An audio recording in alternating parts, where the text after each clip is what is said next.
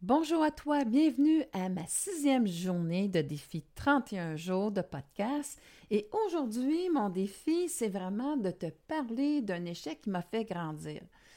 Eh bien, après avoir bien réfléchi, j'ai plutôt l'impression que je devrais te parler d'une croyance limitative qui m'a emmené souvent dans des moments d'échec parce que ces croyances-là m'imposaient une vision qui faisait en sorte que je ne pouvais pas me choisir et que je me mettais en position d'échec. Alors, qu'est-ce que je suis en train de parler? C'est que moi, en pleine conscience, je pensais que la définition de l'amour inconditionnel, il fallait que j'aime les autres inconditionnellement, l'âge n'a pas d'importance quand t'aimes et tout ça. Et à l'intérieur de moi, eh bien, il y avait une dualité qui se créait parce que c'est pas comme ça que je me sentais. Mais je m'exigeais d'atteindre cette euh, élévation-là d'état de conscience, mais finalement, qui n'avait aucun sens. Si je prends l'événement où est-ce que dire, bon, OK, euh, l'âge n'a pas d'importance et tout ça, euh, désolé, un moment donné, ça peut avoir de l'importance pour moi. Pour quelle raison? Parce que quelquefois, bien, euh, dans des étapes de vie, ça fait tellement une différence qu'on n'est pas à la même place que l'autre. Et là, à ce moment-là, eh bien, j'écoutais pas à l'intérieur de moi où est-ce que je dis, ben oui, mais ça, ça, ça fait pas de sens. Donc, ce que ça m'a amené à prendre conscience, c'est de pas aller dans ces présumées croyances, mais plutôt de revenir dans l'amour de moi-même. Dans l'amour de moi-même, où est-ce que je me dis, OK, attends une minute. Par contre, est-ce que ça, ça me convient? Est-ce que la personne que je rencontre euh, fait en sorte que c'est possible ou pas possible? Est-ce que aussi, euh, dans l'intimité, est-ce que j'ai une attirance par rapport à l'autre ou à quelque part, je vais me faire violence à moi-même? Alors, tu vois, il y a plein de croyances comme ça que j'ai remis en question parce que ça me mettait en situation d'échec de me dire, ben finalement, je ne suis pas aussi évoluée que je pensais, j'y arrive pas. Et c'est cette situation-là d'échec que je voulais te partager parce que l'échec était plutôt de continuer à penser, de vouloir atteindre une croyance euh, qui était pour moi le but à atteindre. Non, non, non, non, ça ne fonctionne pas comme ça. La pleine conscience pour moi, c'est de revenir à toi personnellement. C'est comme pas, ça peut convenir à une personne, mais ça peut, moi, ne pas me convenir. Alors, je dois valider avec moi comment je me sens à l'intérieur de la situation. Et là, à ce moment-là, eh bien, euh, je me mets plus dans un état d'échec parce que je change ma croyance à savoir que finalement, c'est pas l'âge, à savoir est-ce que ça me convient, moi? Est-ce que je me sens bien là-dedans? Est-ce que j'ai du plaisir? Est-ce que euh, je sens que je suis en accord avec mon intérieur par rapport à cette croyance-là? Aussi la croyance que à savoir d'aimer, de pardonner l'autre dans l'élévation, tu vas l'aimer de façon inconditionnelle. Euh, oui, je suis arrivée à un état d'esprit de cette façon-là, mais en acceptant que l'autre, il est différent.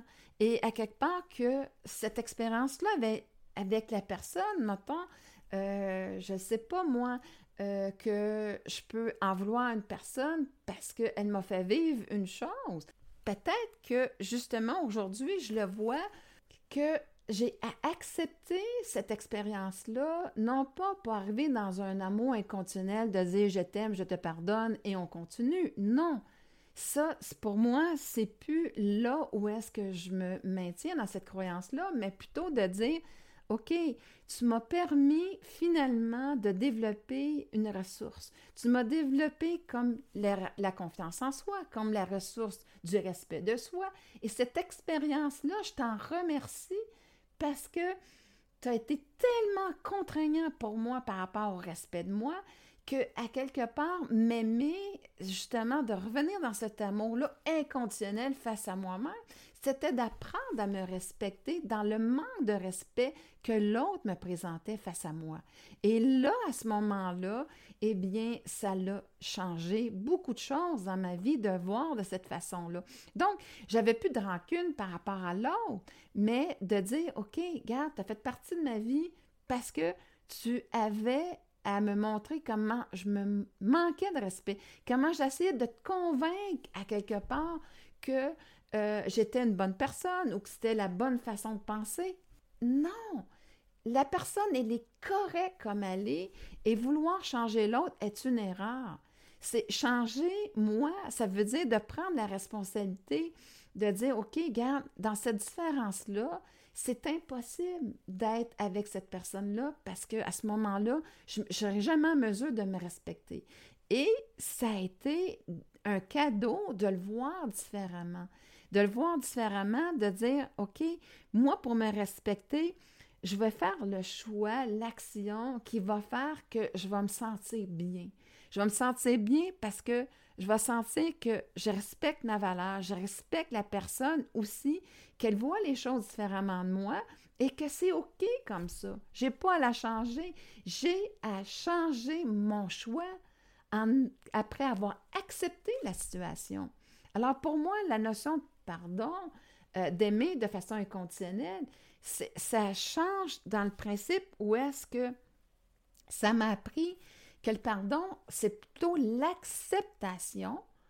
Et dans cette acceptation de ne rien vouloir changer de ce qui est, quel est le choix que moi je dois faire pour être en harmonie avec moi-même, pour me respecter, être bien avec moi-même? Alors, tu vois tout ce changement-là de croyance limitative qui était exigeante, qui m'emmenait dans l'échec, c'est vraiment la transformation que ça m'a permis de changer en changeant ces croyances-là et qui a fait que ça m'a emmené dans un processus de pleine conscience qui était complètement différent de la perception que j'en avais auparavant de ce qui était euh, une notion de spiritualité dans ma vie ou quoi que ce soit.